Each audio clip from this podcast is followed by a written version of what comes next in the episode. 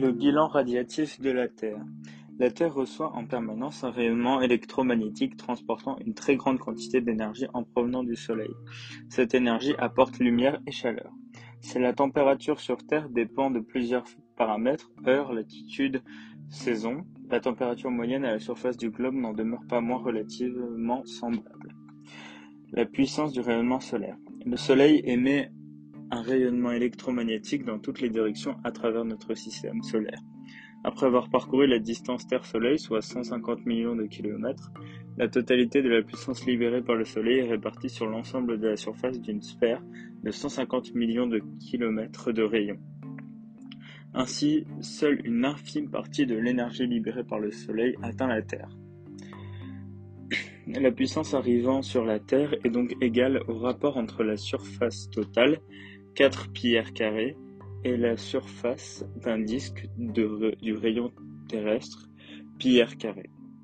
On constate que la lumière passant par un disque de rayon terrestre atteint le sol avec un angle d'incidence plus ou moins grand avec la surface de la Terre. Ainsi, la puissance reçue du Soleil au niveau de l'équateur est plus directe et donc plus importante que celle reçue au niveau des pôles. À retenir, la puissance solaire reçue par la Terre dépend donc de la distance Terre-Soleil et du rayon de la Terre. Toutefois, la totalité de cette énergie reçue par l'ensemble du globe terrestre atmosphère n'est pas utilisable. En effet, lorsque une onde arrive sur une surface, une partie de cette onde peut être réfléchie.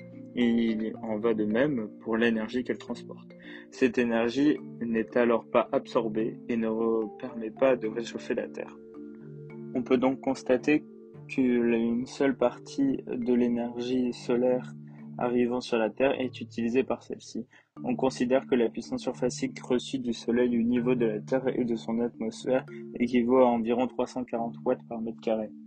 Le rayonnement terrestre. Comme tout corps absorbant de l'énergie, la surface terrestre voit sa température de surface augmenter.